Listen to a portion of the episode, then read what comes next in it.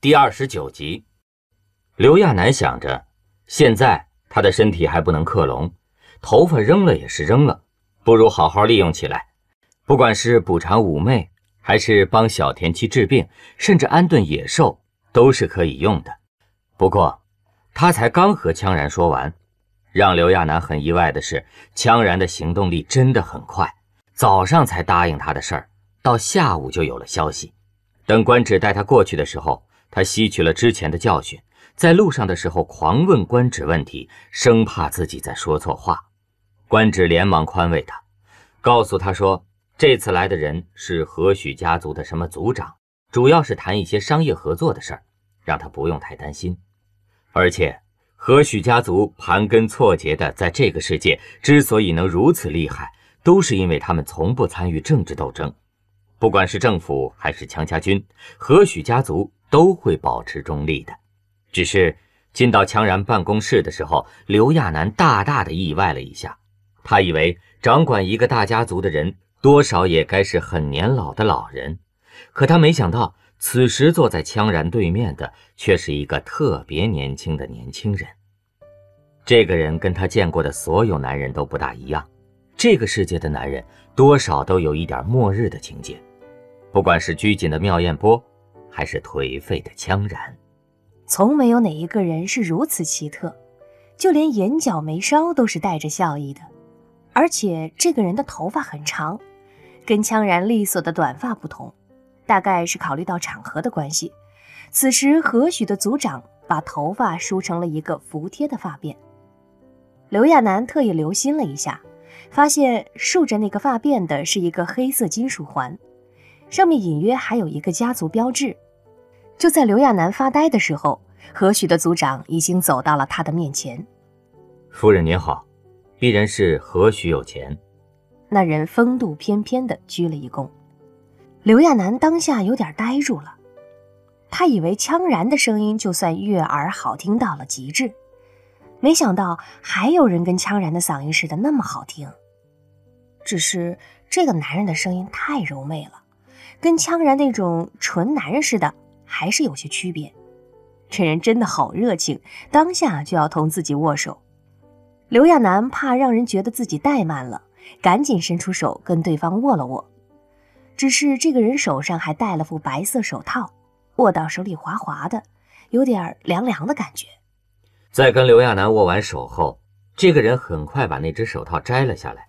就跟那手套是多珍贵的东西似的，小心的叠起来，放到贴身的口袋里。刘亚楠看着他做这些事儿的时候，忍不住起了疑心。一想到对方是连草皮都能扒了卖钱的商人，刘亚楠小声的嘀咕了一句：“您，您这个手套不会要拿去卖钱吧？”“哼，怎么会？这个我要留下来当纪念品。”那人一边说，一边又把另一只手伸向他，笑眯眯地说：“这只，才是需要拿去拍卖的。”在刘亚楠还没反应过来前，何许有钱已经握住了他的手，那奸商笑得就跟一只狐狸似的。刘亚楠能收版权费吗？他真觉得太可笑了。而让他更无语的，还有羌然对这事儿的态度。他以为羌然肯定对别人。对自己摸摸索索的会很反感，结果羌然什么都没说，只让两个人去隔壁的办公室里商议，那态度太过于理所当然了。刘亚楠听到这话的时候，还特意看了一眼羌然，羌然却是一副你怎么还不去的样子，看上去好像还很体贴他一样。他真的觉得特别惊讶呀，他以为羌然对自己的事儿应该是很在意、很小心的。可现在看起来，反倒觉得这样放开手让他去做，是为他好一样。所以说，男人是住在火星的，女人是住在金星的。不过，幸好刘亚楠也不是个喜欢依赖别人的人。现在见羌然这么大方的放手，他便硬着头皮上了。只是，刘亚楠特别紧张。他长这么大，别说跟别人谈生意了，就是还价他都不怎么拿手。尤其对面这人一看就不是善类。等两人到了办公室的时候，刘亚楠深吸了一口气，小心翼翼地把自己的那些头发拿了出来。对方可是名声在外的何许家族，刘亚楠有点忐忑，很怕自己的这几根头发一拿，对方再勃然大怒地说：“就这么几根破毛，也值得老子特意跑一趟？你赔我油钱！”就在他忐忑不安地等着回复的时候，就见何许有钱在看到他拿出来的东西后，原本还笑着的表情，忽然顿了顿。很快，这个人就掏出一个东西来。对着那些头发拍着照片，在碰触到那些头发的时候，他甚至还额外换了一双手套。那副小心翼翼的样子，好像那些不是头发，而是金条一样。不对，就算是金条，也用不着这么紧张的。何许有钱那样子，简直就跟在碰触绝世珍品一样，那眼神闪闪发光的，简直都可以直接当探照灯用了。看到他的样子，就连刘亚楠都跟着紧张起来。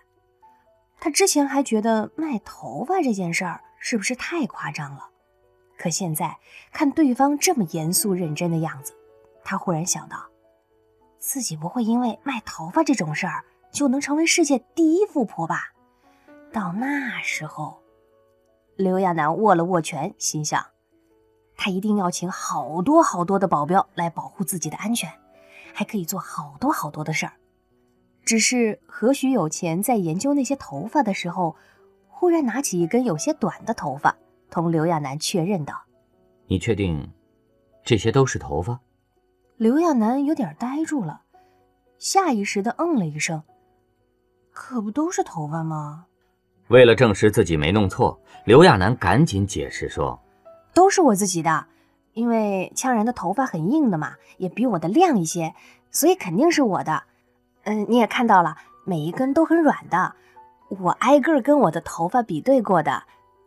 夫人，呃，我不是怀疑您这些头发的来历，只是想确认一下，因为有一些，按理说，价格应该定的要更高一点。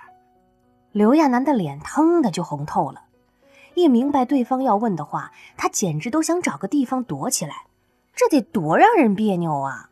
刘亚楠结结巴巴地说着：“呃，都是头发啊。”哦，呃，不知道对方是不是故意的，在看了看那几根头发后，还上下打量着刘亚楠，又确认地说：“其实，呃，不只是头发，还有一些……不用了，还让不让人活了呀？”真是尽职尽责的奸商哦！为了扩大商业范围，还在不死心的劝诱着。其实，新陈代谢本身就会有毛发脱落的现象，相比这些头发来说呢，啊……刘亚楠真想过去给他一拳，估计脸皮能扒下来卖的话，眼前这位早已经卖了。真是没见过这好人，要不说怎么人家是富豪呢？给个骨头都能榨出油来。刘亚楠以为他那么激动地看着那些东西，至少自己的头发能卖的价格不错呢。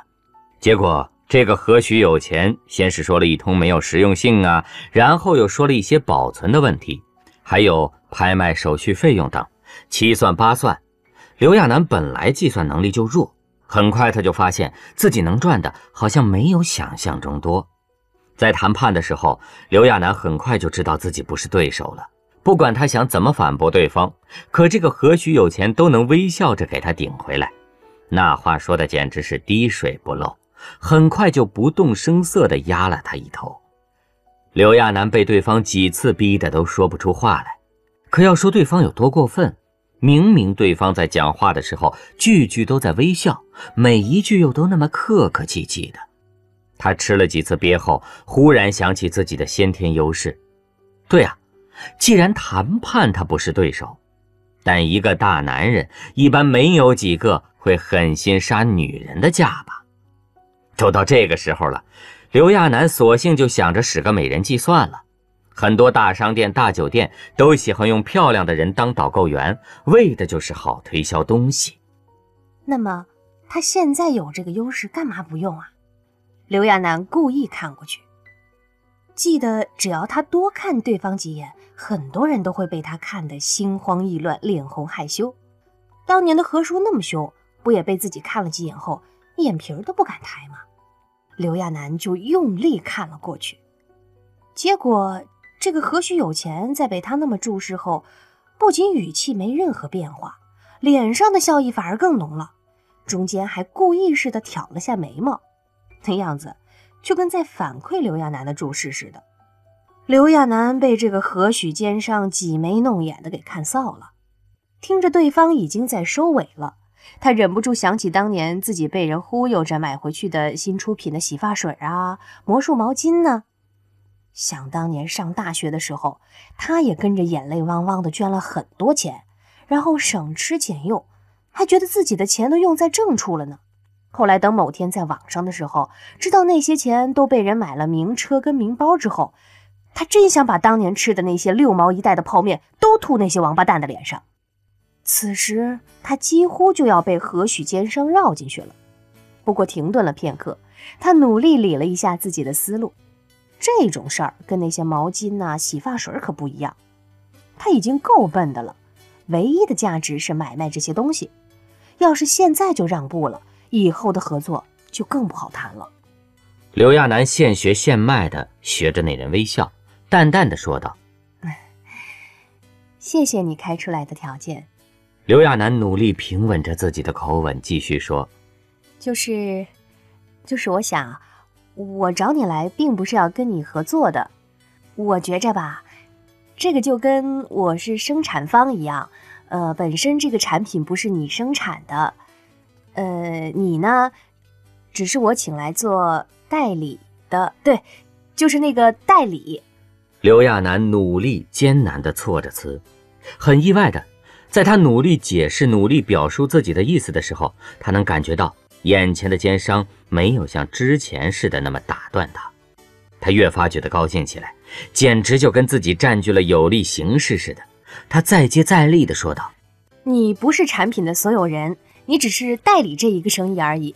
呃，如果你给我的条件不合适的话，我也能找别人试试看。”刘亚楠深深地吸了一口气，想起早先看到的那些东西，忍不住又嘀咕了一句：“我脑子不大好使，可是……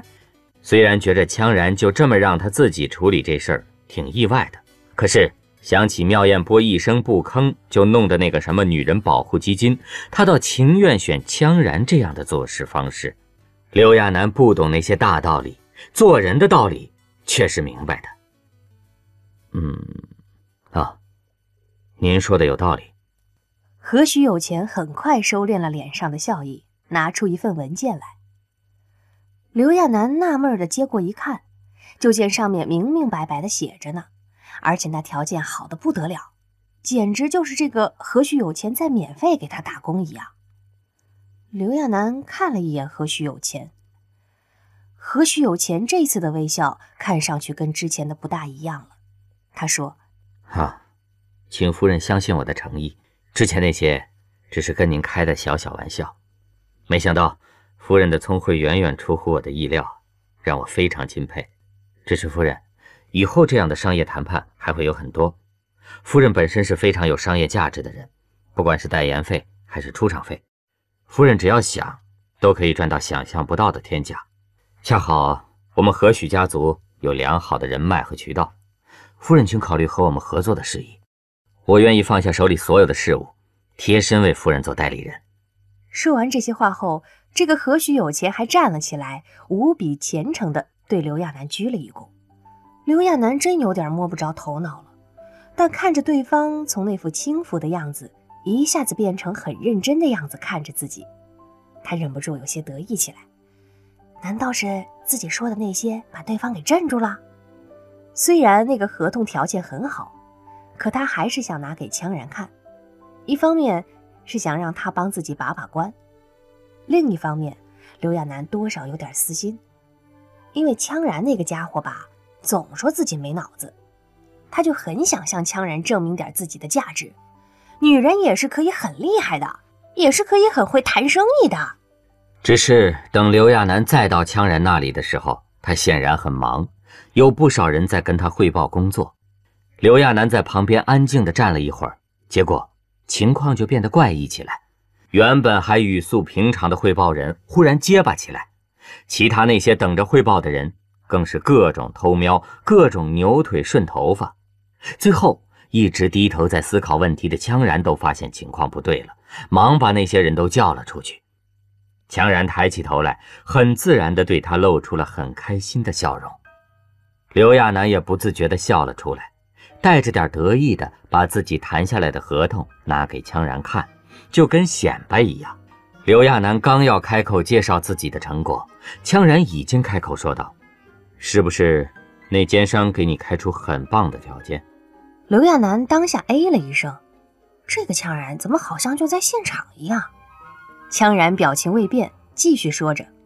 然后用这些小恩小惠再引诱你签其他的单子，中间还会各种阿谀奉承你，夸你。刘亚楠有点愣住了。不过那个何许有钱真是那么做的？难道不是因为钦佩他，就是想糊弄他谈点别的？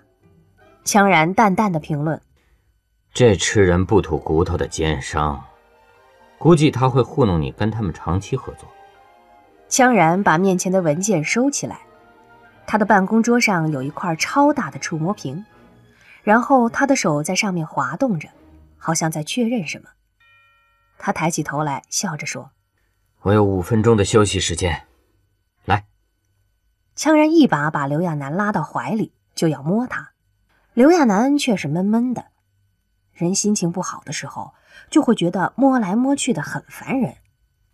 羌然大概也察觉到他的情绪了，只是没弄明白他为什么不高兴。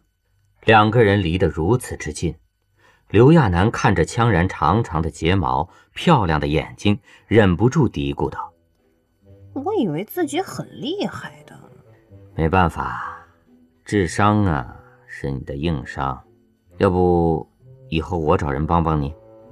刘亚楠这下更不好了，皱着眉头。见他还在不开心，羌然忙又哄着他说：“啊，对了，你昨天说的要帮你朋友的事儿，我已经找人联系到他们了。你现在想跟他们谈谈吗？”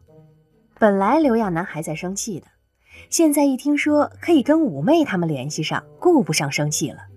他现在真的特别担心他们，很怕五妹他们因为自己受到什么不可挽回的损失。羌然帮着他拨了电话。估计是他在外面的办事人员找到了五妹他们的联系电话，很快电话就接通了，却没有立即转到电话铃声，而是一个机械的声音不断重复着：“采访请按一，出版请按二，预约请按三，人工服务请按零。”刘亚楠纳闷的很，不明白这个电话还跟出版采访有关系。他迟疑了一下，最后忙按下了零键。这次终于有人接起了电话，只是一听见妈妈桑嗓音沙哑的那声“喂”，刘亚楠下意识地想起了妈妈桑对着镜头的哭诉，还有骂流氓的那些话了，瞬间难过起来。不管怎么想，被人扒光衣服都太让人难受了。真不知道妈妈桑和五妹他们都是怎么熬过来的。可是刘亚楠还没开口呢，那头的妈妈桑已经噼里啪啦的说了起来：“哎，你哪个电台的？采访是要按分钟收费的，这周都没时间了，白天晚上都没有。你要排队的话，至少得排到排到二十六号了。哎，具体你按三件预约啊。出版的话，最近我们工作室都没有那个计划，你听清楚了没有？”刘亚楠有点傻眼，停顿了一下，才干巴巴的问了一句：“你们没事儿吧？”嘿，你这家伙！采访是要缴费的，在没谈好价格前，一切免谈，你知道吗？刘亚楠无语了。哎，不过啊，你们要想知道新书的情况，这里我倒是可以透露一些啊。醉女人工作室的新书《我与女人不得不说的故事》，绝对取自第一手材料，绝对震撼，绝对轰动。而且啊，在书里，女人工作室第一个接待的客人身份也将被揭晓。本书将于三天后全球首发呀，预计售价是一百七十七块。刘亚楠默默无言地把电话挂了，他叹了口气。曾经有一份赚钱的机会摆在他面前，他没有珍惜，等到失去的时候才追悔莫及。如果上天能够给他再来一次的机会，他要说：“长脑子。”